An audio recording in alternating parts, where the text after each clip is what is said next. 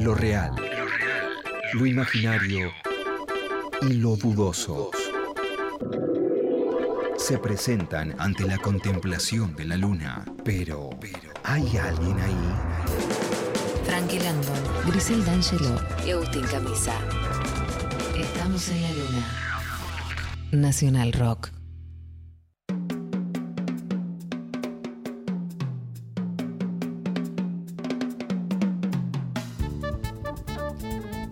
Minutos pasaron de las 10 de la noche. Argentina gana 2 a 0 en la, el 2 a 0. Dos goles de Messi, la eliminatoria contra Bolivia aquí en el Monumental. Y aquí, junto a Frankie Landon, tenemos del otro lado a Eduardo Fabricante. Él es el dueño, creador de Clark's Entertainment, una empresa que vende nostalgia. Eduardo, ¿cómo andas? Agustín y Frankie de este lado. ¿Qué tal, muchachos? ¿Cómo están? ¿Bien? Muy bien, muy, buenas noches. Te interrumpimos el partido, perdón. Estaba, estaba mirando el partido, sí. ya termina igual, parecería. Ya termina, termina y, vamos bien. La verdad es que estamos tocando bárbaro. Claro, si era un 2 a 0 del otro lado era más, era más difícil esta entrevista. Sí, sí. Eh, bueno, para los que nos están escuchando, Eduardo tiene un salón, una empresa en Paternal y ha cumplido el sueño de muchísimos, eh, me incluyo, por supuesto, creo que de Frankie también. Sí, absolutamente. De tener en su casa, o bueno, no sé si es tu casa, digamos, pero ser el dueño de un montón de fichines, pinballs, arcades, máquinas recreativas. Tienen un montón de nombres. En Paternal. En Paternal estamos, sí. Sí, exactamente. ¿Cómo arrancó esta historia, Eduardo? Eh, bueno, buenas noches a la audiencia. Eh, arrancó cuando yo tenía 21 años, o sea, el año 86. Eh, y comencé casi sin querer a trabajar con, con un tío que él había empezado con esto y fue uno de los primeros en importar estas máquinas eh, comencé a trabajar, yo tenía en ese momento, tenía una motito y trabajaba de cadete de moto, mm, le, ofrecí mis servicios para eh, de, la moto, bueno, y, empecé a trabajar y un día me dijo, ¿querés quedarte a trabajar acá? Me quedé, yo era fanático de estas máquinas. ¿Cómo no te vas a quedar? Eh, obvio, trabajaba gratis y me decía. Pero eh, bueno, comencé a trabajar con él, el auge de este negocio, cuando empezaban a, surgir los primeros locales y, en ese momento se trabajaba más que nada en, clubes, en bares, lo que se llama porcentaje. Eh, yo igual este negocio lo conozco porque comencé con él prácticamente de, ser consumidor. Eh, yo cuando tenía 12, 13 años, estaba en primaria, en séptimo grado, primer año, eh, yo vivía en Plaza Italia, en Palermo, y habían puesto en, una, en una pizzería ahí sobre Plaza Italia dos puzzles y tres o cuatro jueguitos y bueno, nada, no quería hacer nada, quería ir al colegio, no quería hacer nada, quería escaparme, afanarle unas moneditas a, a, mi vieja del monedero y con mis amigos a, a jugar a las dos, tres fichitas que nos alcanzaban. Eh, y así empezó un poco este negocio, así fue un negocio un poco clandestino, ¿viste? Porque estaban los primeros años de eso, no, sé qué edad tienen ustedes, pero yo que lo viví al principio, eh, era un negocio que, era prohibido, realmente estaba, eh, estaba prohibido, no era que, y durante bastante tiempo fue así, hasta que bueno, el negocio fue muy importante y comenzaron a, surgir los locales y, y los que después conocimos pero, pero bueno, más que nada eran dos, tres maquinitas en bares y, al principio también, como estaba prohibido, las corrían a estos operadores de, los lugares, entonces los únicos lugares que, a ver, había como una ley que los prohibía y, y el único lugar que no había una ley preestablecida para eso eran los terrenos ferroviarios, por eso no sé si se acuerdan que había bastantes locales en toda la Constitución, 11, en todas las estaciones de trenes. Era como un vacío legal. Exactamente, esa es la palabra justa. Eh, hoy la industria del entretenimiento online de videojuegos es una industria multimillonaria con torneos, plataformas, pero el germen del, multiplayer, digamos, de jugar con otras personas está acá. Y bueno, exactamente. Eh, con, con el Pac-Man, con los primeros jueguitos electrónicos, eh, es así. Igualmente mucha gente desconoce, pero por ejemplo los flippers existen desde principio eh, de los 60. 1900, 1931 creo que fue oh. el, primer flipper. Y después los videojuegos, calculo que años 75, 76, eh, arrancaron los primeros videojuegos, eran en blanco y negro. Yo soy fanático, por ser viejo, soy fanático de Space Invaders, es mi juego de cabecera. Bueno, eh, justamente vamos en un rato a escuchar algo que tiene que ver justamente con ese juego icónico. Este, Vos sabés, Eduardo, a mí me cambió la vida un juego que se llama Kung Fu Master. Que, Ay, cómo me gustaba. Era el único juego que se jugaba con palanca. Exactamente. El Kung Fu Master no hacía el liar Kung Fu ni el Karate Champ, pero el Kung Fu Master cambió mi vida en el año, creo que 85. Ah, me confundí. El Karate Champ es el, ¿no? El de las dos palancas. Sí. Ese es el de dos palancas, claro. también, ese era con, con, palanca y botón. Palanca, palanca, dos botones y cinco niveles, rápido. Pero bueno, siempre había algún, algún galáctico. Siempre había alguno, una vez por semana, sobre todo en vacaciones, que lo sabía terminar, ¿no? Y que empezaba todo de nuevo. Y el otro, la semana pasada, ¿no? Camisa, estábamos hablando al aire de, de en esta era pre-internet, sin buscar trucos, sin saber absolutamente nada, eh, lo importante que era ver cómo jugaba el que jugaba bien. Por ejemplo, Wonderboy. Vos tenías que saber dónde estaban los truquitos, las cosas, porque si no veías a alguien que jugara bien, podías estar estancado ahí tirando plata y no, y no avanzar. Aparte el prestigio. Exactamente. yo, creo que un poco la, magia que tiene, que, tuvo, tuvieron estos los videojuegos, era que tenías que pagar la ficha.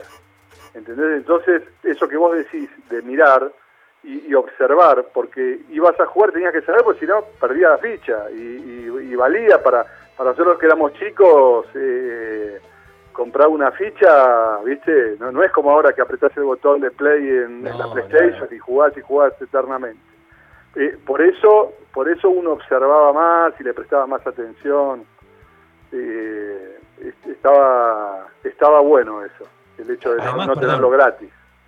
Eduardo, el Continue llega del 86 en adelante. Los primeros juegos no tenían Continue. Vos no tenías Continue en Space Invader. No, pero para continuarlo tenías que poner más plata.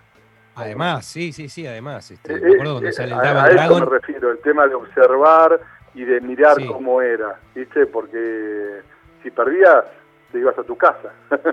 Ah, había un código muy difícil, camisa, que te voy a, no sé si lo recordás, pero en los 80 había un código que era ponerle que estabas esperando hace un rato para jugar al Double Dragon, que como se jugaba a dos, se iban cubriendo. Y si alguien continuaba sin preguntarle al que seguía atrás, se podía armar un toletolo. Porque decís, ¿qué haces, macho? Yo estoy esperando para jugar. Este, y podía haber un ineterno, un tipo que pusiera mucha guita y, te podías indignar con la persona o él con vos. Este, me acuerdo de esas, esas riñas de, bueno, Sacoa y otros locales. Exactamente. Me, me, ha pasado. Te ponías atrás y te agarraba un millonario adelante que tenía cuatro millones de fichas ahí no se iba más. Es verdad eso. Y aparte el, prestigio del ganador queda en cancha, digamos. Vos mientras duraba tu ficha no, no te podían sacar. Ya era medio que si alguno se te sumaba en el joystick de al lado lo mirabas torcido, como pedime permiso. Exact, exactamente. Hay que era, era una más, salones de videojuegos, no sé si ustedes vieron en, nuestro Instagram o en el Facebook, eh, subimos una nota, nos hacen, acá viene mucha gente, muchos famosos, viste, tipos así que jugaban a esto, y hay una anécdota que la gente, si quiere visitar el, Instagram nuestro, Clark Argentina, ahí lo puede ver. Clark es con CK, digamos, como Clark Kent. Con CK, Clark, Clark como, claro, como Clark Kent con CK, Argentina. Ese es el Instagram y el Facebook nuestro. Hay una historia muy linda que, que están, está recortada, ¿no? Pero después, si, entran, la, pueden ver. Que está Nito Mestre. Eh, Nito Mestre tiene un programa en el garage que, que conduce eh, y siempre tiene un invitado. Y el invitado, en este caso, era Juanse de los ratones paranoicos. lo, cuento porque ustedes son una radio de rock. Entonces, dice, eh, cuenta que estaba, estaba Nito Mestre jugando en un local en Hessel eh, y había un chico al lado, en ese momento 14 años, por supuesto no, no, no, era, no era conocido, que era Juanse, que estaba jugando a, una máquina al lado, eh, a un flipper, los dos estaban jugando al flipper. Y entonces se le terminan las fichas a Juanse y, y Juanse se pone a mirar a Nito Mestre cómo, estaba, cómo jugaba ahí. Y, y en un momento le dice, no juega más, pibe. Dice, no, se me terminaba la ficha. Uh, agarrá, acá tengo un montón. Y de ese día son amigos inseparables ellos Y se conocieron en un salón de videojuegos. Mirá. Qué lindo. Bueno, rock, una videojuegos, camisa. Sí. Lo, único que pretendemos saber acá. Este, vos sabés que dijiste de Nito Mestre, su vecino, Charlie García. Este, a ver si te acordás de esto, porque no conocí una sola persona que recuerde este local. Yo jugaba a un, en un local de arcades que se llamaba La Máquina de Hacer Pájaros, que quedaba en Cerrito, entre Arenales este, y Santa Fe. Y yo no conocía La Máquina de Hacer Pájaros, porque un pibe de 8 años no, no escucha rock progresivo, y mis tíos escuchaban Durán Durán. Entonces me acuerdo perfectamente que con los años dije, qué buen nombre para ponerle a un lugar. ¿Te acordás? No, La Máquina de Hacer Pájaros. Eh, nada, por supuesto me acuerdo del grupo, pero porque yo sí soy viejo, eh, pero mm, no no conocí el local, che. No conocí el local. Nadie lo conoce. La verdad. Fue, fue, fue multiverso, es, algo que entraba Digamos a la gente también que eh, en, en, el momento auge de los videojuegos tenía tres videojuegos por cuadro y más el microcentro.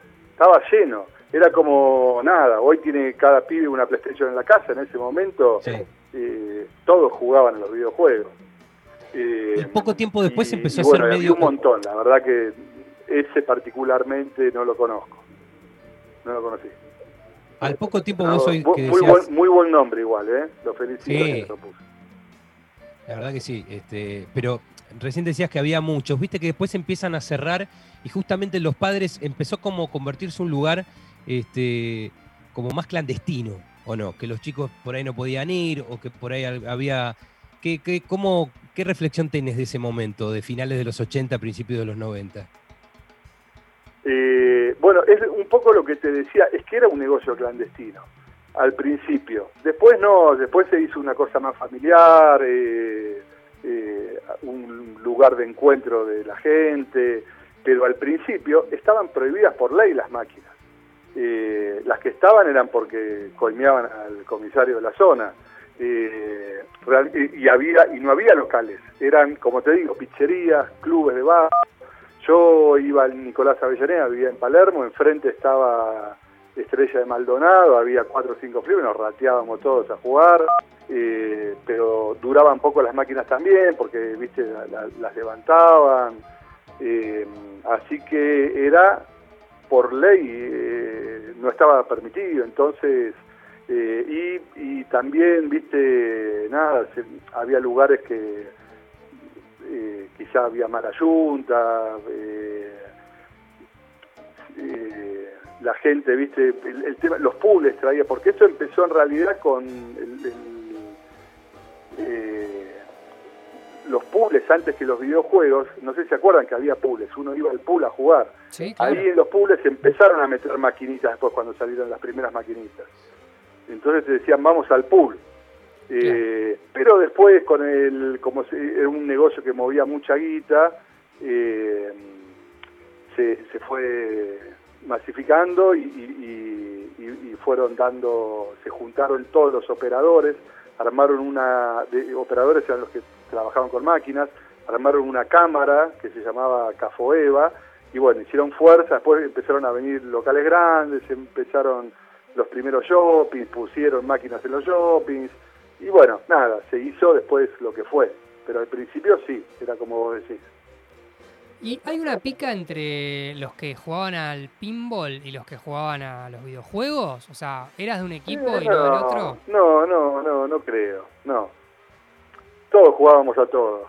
La verdad que eh, hoy, por ejemplo, nosotros nos dedicamos a vender estas máquinas, aparte de alquilar, hacemos un montón de cosas diferentes, pero nuestro fuerte es, la venta. Y vos notás que, por ejemplo, los flippers, el público de flipper es 30, 35 años a 60. Y el público de los arcades también te lo compra un tipo más grande, pero eh, los menores de 30 se vuelcan al arcade más que al flipper. Claro. yo diría que es más generacional. Mm. Bueno, también el flipper, perdón, ¿eh? siempre fue como más elegante saber jugar a un pinball. Eh, yo me acuerdo que si bien no me interesaba mucho, se respetaba más una persona y siempre eran tipos más grandes, ¿no? Este, como James Dean, claro, lo veías y decís, qué legal, es como el esquiador frente al, snowboarder o el tenista frente al paddle. Vos siempre veías, si sabías pinball, eras como este, un poco más canchero que los demás. Y la verdad que sí, la verdad que sí, incluso hay torneos mundiales de flipper, eh, hay que saber jugar, no, no juega cualquiera. Y el tema de lo que vos decís de, que gente mayor, recuerden siempre que el flipper existe desde el año 30.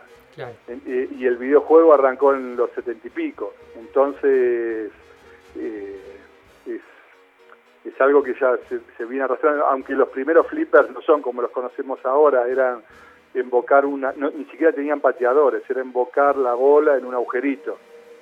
Más como mover la mesa, digamos. Claro, se podía mover la mesa. También está el tema de mover la mesa de flipper. El flipper tiene... aguanta un golpe, pero ya se, te tildaba. Si le dabas mucho, enseguida te hacía perder la, la bola. Exacto, el tilde vos lo podés regular. En los locales se ponía bien... Eh, Sensible. Cante como para, para que si lo moves un poquito a la segunda o tercera vez se cagó la ficha, se la comía. Entonces la gente tenía que hacer el tilde sabiendo mover la máquina. Ahí nosotros en, el Instagram también contamos eh, los mecanismos y, ahí si a alguno le interesa puede ver eh, en uno de los posteos está cómo funciona el tilde. Porque... El tilde de la máquina, porque como la moves tiene un, peso, un balancín, está bueno. O sea, adentro un flipper es como un mundo, o sea, son máquinas verdaderamente muy complejas. Un mundo, es un mundo, es como yo lo comparo siempre con la mecánica de un auto, ponele. Mirá. Incluso con la gente, nosotros hacemos, nos dedicamos a reparar, a restaurar las máquinas estas. Entonces nos traen muchas máquinas a, arreglar, a reparar. Y, le decimos, a, viste, la, viene la gente y dice, uh, me andaba perfecto, no sé, y no me anduvo más. Esto es como, es como un auto. Mm. Y está lleno, vos abrís el tablero, lo que vos jugás arriba, eh, lo controlan piecitas mecánicas abajo. Las tarjetas es un mecanismo que las sube y las baja. Los pateadores tiene otro mecanismo. Los, los hongos. Se escucha ruido de flipper de fondo. ¿Cómo, cómo? Que se escucha un ruido de, de arcade o de flipper de fondo. No, eh, tanto el timbre, ahí pedimos la comida. Ah. estoy, en la oficina hoy todavía. Eduardo, eh, perdón, lo comparás con un auto. Eh, fuera de lo que se pagan fortunas por el, por el flipper de los Rolling Stones o de Kiss, ¿cuál es la Ferrari de estos pinballs? En esta categoría, ¿cuál es el que buscan o te llevaron para reparar, el que tenés que vender la casa para poder pagarlo? Bueno, esos dos que decís vos son eh, como flippers icónicos, que son del año 79 el Kiss y del 80 el Rolling Stones, pero después tenés ya de los 90 flippers como el Adams, Medieval Madness, Indiana Jones, Zone, Terminator, que, que son flipper también de gama alta. el de Playboy eh, también es seguro. Estamos hablando de un millón y medio, ponerle dos millones de pesos, eso, más o menos. Y después tenés el, un millón de promedio, tenés algunos un poco más baratos, eh, pero bueno, esos son los valores de un flipper. Y lo que te decía con respecto a, lo que es como un auto, llama la gente y dice, eh, no me andaba, y digo, ¿cuándo fue la última vez que le hiciste un service? Y hace, no, 12 años, qué sé yo. Eh, eh, y entonces, viste, pasa lo mismo, vos un auto, si 10 años, 8, 12, no lo llevaste al mecánico, la bujía de la cadena de distribución se te rompió, la bujía se empastó, los amortiguadores se gastaron. Acá pasa lo mismo. Entonces las reparaciones son muy caras eh, de, estas máquinas. Una reparación de así de un flipper que hace mucho que no traen, le puede te puedes gastar 500 mil pesos, 400, 300. ¿Y eso es por las piezas? Porque hay que mandarlas a pedir afuera, me imagino. y la electrónica también es complicada, máquinas que ya algunas cosas no se consiguen, eh, pero sí, son todos los repuestos son muy caros, eh, mucha mano de obra, no hay técnicos. Imagínate, debe haber cuatro o cinco técnicos en Argentina de flippers hoy. Claro, claro. Es como todo con vos. buscar un, un overlockista. Claro, es, es como tener un auto viejo, de verdad. O sea, es como tener un flipper es como tener un auto vintage. Vos, vos vas a restaurar un, un auto viejo y, y, te podés comprar con la misma guita un auto importado o un auto nacional de alta gama. Sin duda, claro. Restaurar un, restaurar un, un, auto te gastás más que comprarte un auto nuevo. Eduardo, eh, eh, en lo que es arcades a, a videogames, eh, ¿es menor el costo de reparación? ¿Es más fácil de mantenerlo? Sí, es, mucho menor, no se rompe casi. Un arcade tenés un televisor, los, los, los, que, los clásicos que eran con tubo, eh, sí. ahí ya es más complicado, ya casi no hay repuestos de eso. Hoy hay sistemas nuevos que traen, antes se acuerdan que era un juego, una placa, un juego, un videojuego era, claro. vos jugabas al, al Wonder Wonderboy, hoy vienen sistemas con todos los juegos adentro, con 2.000, 3.000 juegos. Eh, hay, hay mejores y peores, nosotros trabajamos uno que es un cartucho, eh, que es un, se llama Pandora, el sistema este, y es un cartucho comercial que se vende para los locales de juegos. Nosotros adaptamos a las máquinas. Pero tiene eso, el televisor, las palancas, una fuente, no, no hay no hay gran cosa, son cosas baratas de, y, fáciles o de reparar o de se recambia. En cambio el flipper son miles de piecitas, electrónica antigua, vas a querer buscar un integrado hoy en una casa de electrónica y muchas veces es complicado que tiene eh, integrados que no se fabrican más. Claro. Así que tenés que recurrir al, descarte. Nosotros por hace más de 35 años que trabajamos lo mismo, entonces tenemos repuestos de todo, pero no, no siempre es fácil. Un flipper es muchísimo más complicado. Sí, se acaban de enganchar, estamos hablando con Eduardo Fabricante, él es el dueño de Clarks, una casa que se dedica a los pinballs, a los arcades y a los, a los flippers, digamos. a todo un poco. Te iba a decir, justo te iba a dar el ejemplo de las fonolas, que es otro artículo complicado también, las, las jukebox, que, que reparamos y vendemos de vinilo, de CDs, esos también son bichos complicados. Y... Qué lindo poder poner la canción y someter a todo el que está jugando o tomando algo en la barra a escuchar esa canción. Nosotros cuando éramos pibes poníamos las canciones largas alguien ponía el disco de Doors, en poníamos The End, que duraba 15 minutos. O sea, siempre someter al otro a lo que te gusta a vos, esa es una cosa hermosa que se, que se perdió. O escalera al cielo. Exactamente, también, la que más salía en los jukebox seguro. Eh, mirá, nosotros acá en la acá en la oficina tenemos eh, un showroom muy grande que viene la gente a jugar. Y tenemos unas fonolas que ya son más modernas, que son tipo las capillitas, las antiguas, como las de las películas, pero más modernas y, y, las podés usar con vinilo, con radio, pero eh, con CD, pero todo el mundo le pone, eh, le avisamos a la gente que viene a jugar acá y es con Bluetooth, entonces viene a jugar el que los, que vienen a jugar y, y ponen su música y ve como todo, a alguno, le gusta el heavy metal, al otro le gusta una cosa y al que está jugando al lado no se la banca, pero bueno, son gajes del oficio, ¿viste? Es así. Yo había leído una entrevista que, digamos, lo que va a buscar la gente al, salón eh, es eso, es el ambiente del salón, porque una persona puede tener un flipper en su casa, vos podés jugar un videojuego vintage en tu computadora, hasta en tu teléfono, pero lo que no tiene, lo que no tiene réplica es eso, es compartirlo con otra gente.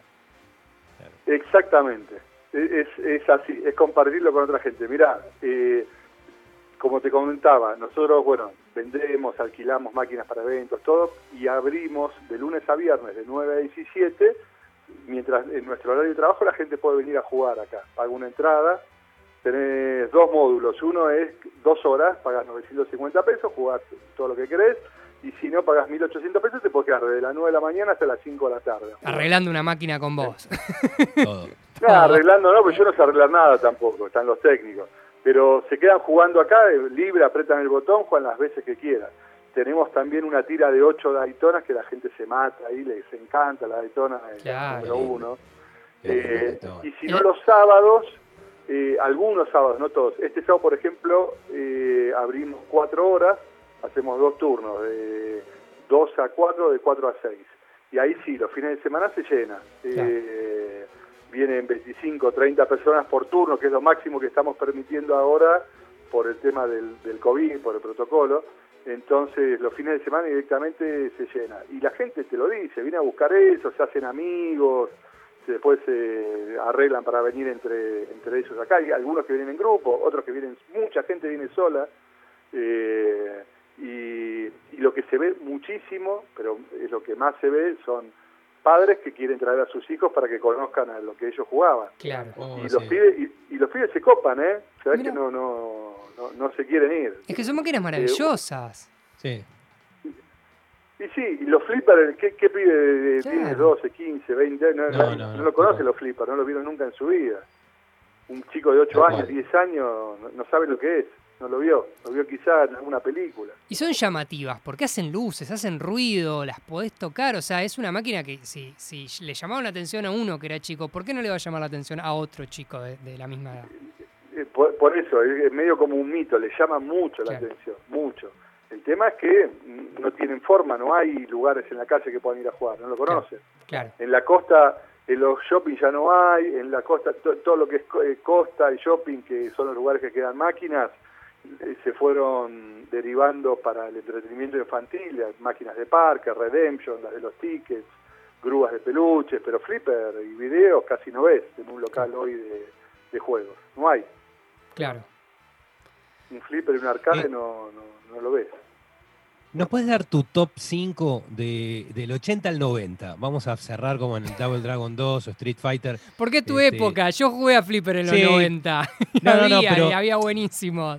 Pero él, él, él, empezó a trabajar en el 86, así que es casi eh, como por respeto a los dos, vos no cedes toda esta. Pues está bien, eh, yo lo así, Desde el, desde el Space Invader, que debe ser 79, 80, hasta el 90. Sí, eh, eh, escúchame, empecé a trabajar en el 86, pero juego desde el 77. Sí, bueno, más aún. O sea, adicto era terrible, ¿no sabés? ¿no? tengo mil anécdotas para contarte algún día con tiempo eh, las cosas que hacíamos para jugar una máquina, hasta delinquir. Voy a sacar el pase de, todas las horas de todo el día, así que me lo podés contar mientras descanso entre juego y juego, porque en el pase de entrar a las 9 de la mañana y salir a las 5 de la tarde va a quedar tiempo para la anécdota. Sí, te, cuento un montón de anécdotas.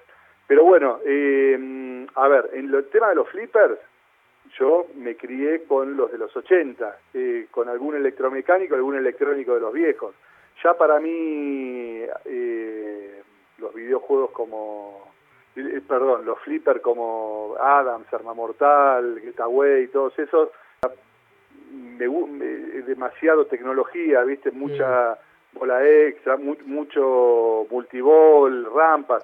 Nosotros jugábamos a, eran más lentas las máquinas, tipo mm. Rolling Stone, Kiss, eh, el Spider-Man, el Xenon, eh, el hot dogging. Me, gustaban más las máquinas, bueno, las que jugaba yo en que era bajar tarjeta, pegar en un honguito y para que pase por un pasillo. No tenían más que eso. No estaba la mano del que te agarraba la pelota, el imán que te pasaba. Eh, a mí me gustaban más esas máquinas porque son las que yo me crié. Y en los videojuegos, eh, número uno Space Invader, número dos el, el Galaxy, eh, me gustaba mucho el, Virtual Striker, ya, más grande, sí, eh, porque soy futbolero. Y había una llamada Cabal que me encantaba de un soldado. Sí, de guerra. Sí. De guerra que, tenía el botón, el que tenía el botón de salto, ¿no? De, girar para abajo y no te pegaban las balas. Exactamente, hacía como una vuelta carnero y esquivaba la bala. Sí. Y había una que, porque a mí me gustaba jugar ese deporte, era, era malísima la placa, eh, pero era de squash. me, me con ella, había dos, tres, había dos locales, uno en Sacoa y otro en, uno se llama Zip Zap, ahí en la avenida Santa Fe. Y lo único más vintage... Me, iba ahí a jugar. Lo único más vintage de todo lo que estás contando es que además te gusta el squash. Ah, mira, claro, no debe haber una cancha más en Argentina de squash. Y aparte ahora por las rodillas y la edad ya no lo puedo jugar. Qué lindo el squash. Sí, Camisa, conecté eh, con, la, con la nostalgia, estoy, estoy, exploté de nostalgia, Camisa. Bueno, tenemos que ir a, visitarlo, Eduardo, ahí, a Clarks. Eh, Cuando quieran están invitados, un placer. Y, y, de paso hablamos un poco de rock, que soy más fanático de rock que de los videojuegos. Uf, bueno, te dejamos comer, Eduardo, que escuchamos ahí que llegó la comida hace un rato. Eh, exactamente, exactamente. Ah, hablamos con Eduardo Fabricante, el dueño de Clarks, lo pueden visitar ahí en sus redes, Clark Argentina, eh, si quieren ir a jugar a los pinball, a los arcades o hacerle conocer a alguien que nunca vio esto. Eh, te agradecemos estos minutos que hablaste con nosotros y te vamos a ir a visitar. Dale, cómo no, che, muchísimas gracias, ¿eh? Por favor, a vos. Gracias, un abrazo. Frankie, ¿qué elegiste para, esta entrevista? yo pensé que ibas a ir con Pinball Wizard, eh, que para mí era la, opción, pero me sorprendiste. ¿Qué elegiste acá? Sí, y te voy a decir por qué te sorprendí, porque a priori no me imaginé nunca que iba a decir esto y a la vez sí, pero su favorito era el Space Invaders. Bueno, esta es, debe ser una de las pocas canciones, si no es la única, no, seguro que debe haber otra, que nombra al Space Invaders en su letra y cuenta Joey Ramón que a ella, que seguramente sea Linda eh, Ramón la que después se casó con Johnny, este, la conoció en el Space Invaders, ¿no? Es una historia de amor que se generó ahí, es una historia desgarradora, muy triste, porque ella después tiene un accidente y muere. Bueno, es la ficción de la canción. Se llama 7-Eleven y suena ya mismo Ramones en Estamos en la Luna.